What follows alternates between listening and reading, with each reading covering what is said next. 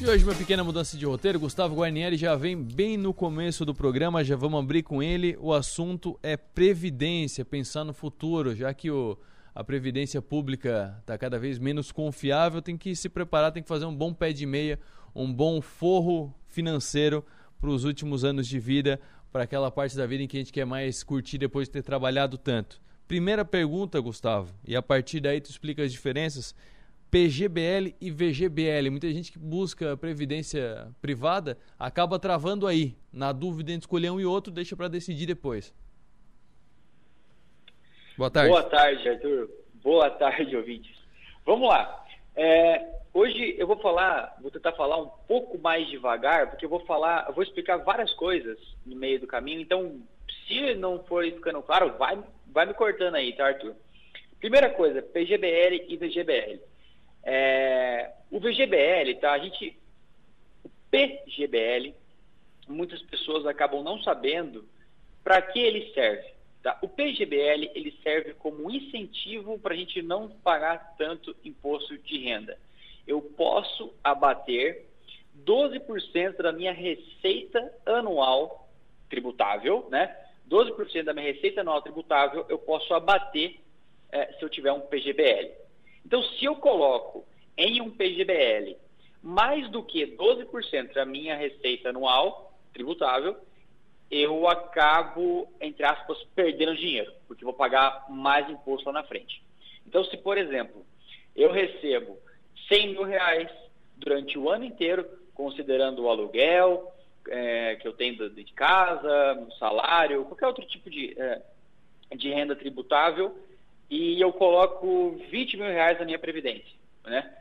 Eu só vou conseguir abater o imposto em cima de 12 mil, que é 12%. Então, o restante estou colocando a mais na previdência é, e no final da conta, no final, né, quando eu for resgatar, a PGBL, eu pago o imposto de renda sobre o total, tá?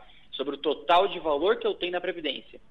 É, imagina que eu tenho também 100 mil reais nessa Previdência e eu vou resgatar, é, vou resgatar o dinheiro, vou começar a resgatar dinheiro dessa previdência agora.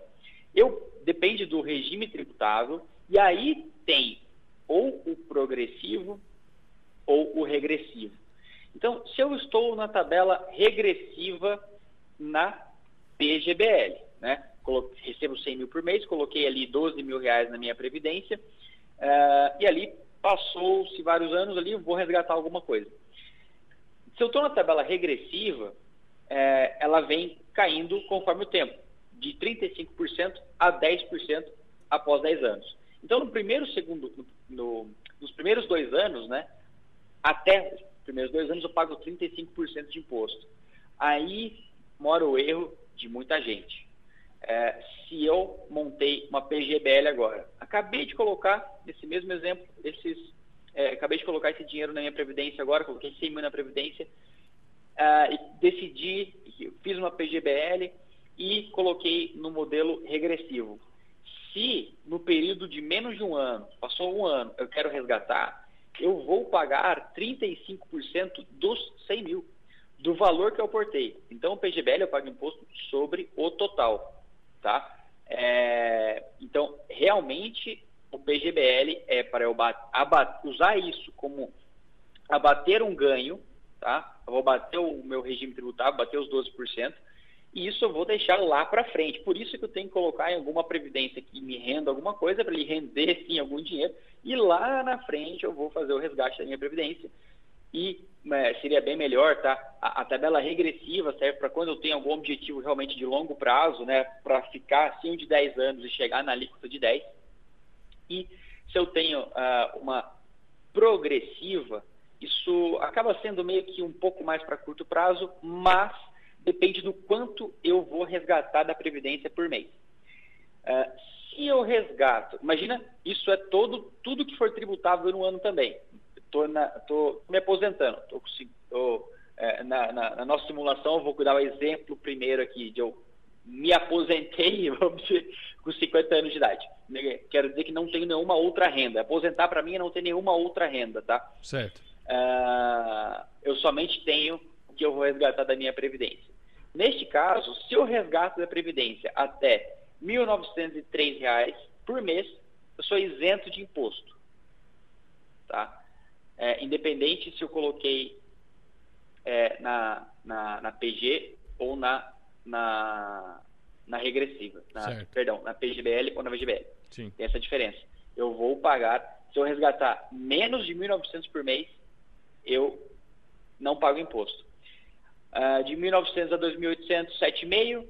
De 2.800 a 3.715. 3.700 a 4.622. Acima de 4.600, 27,5% na tabela progressiva. Uh, isso mensalmente.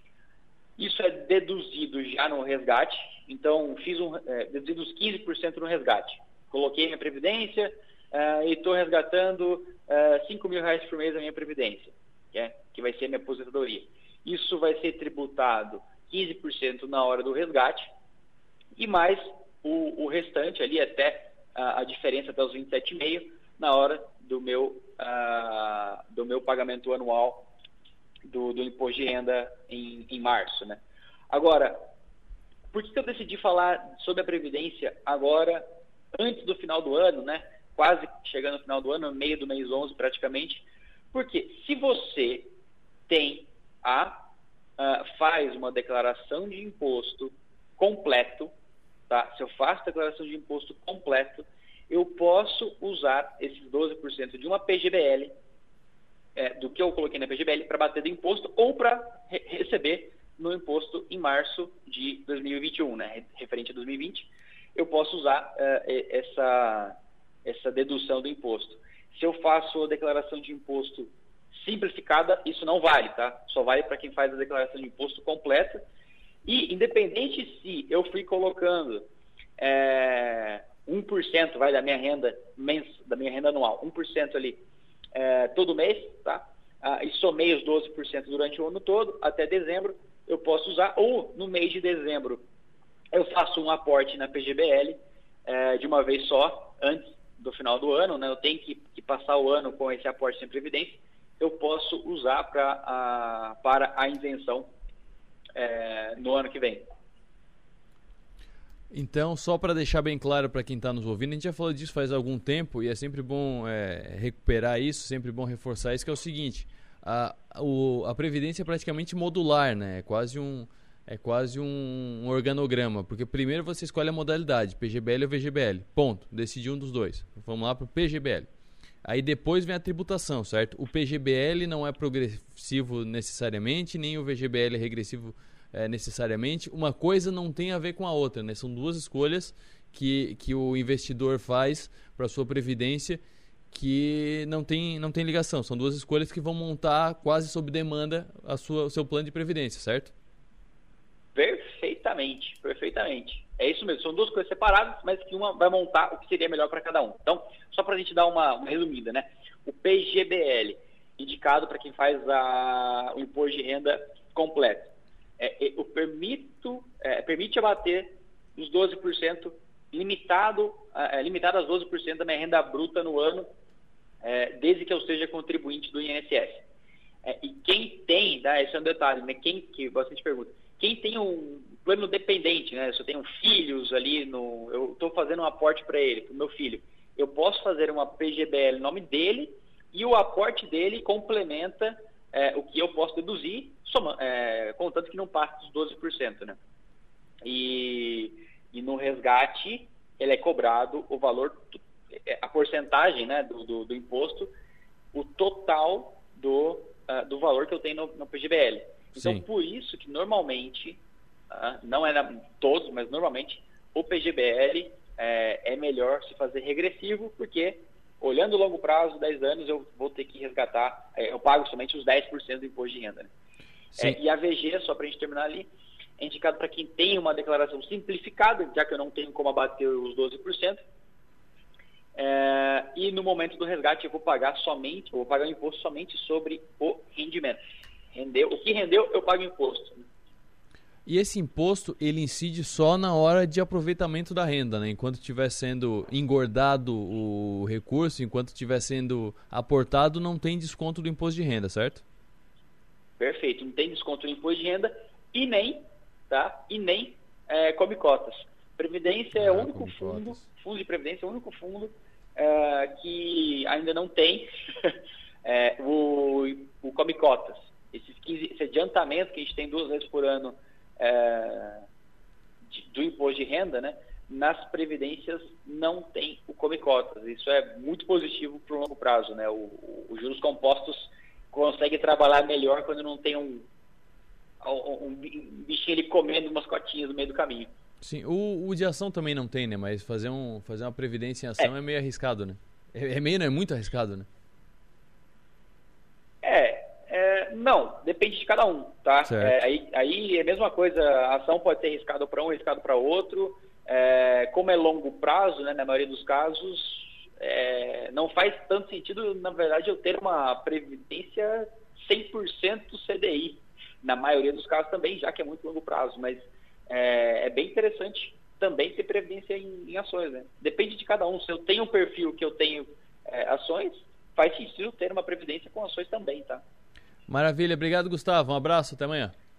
Abração, Arthur. Até mais. Tchau, tchau.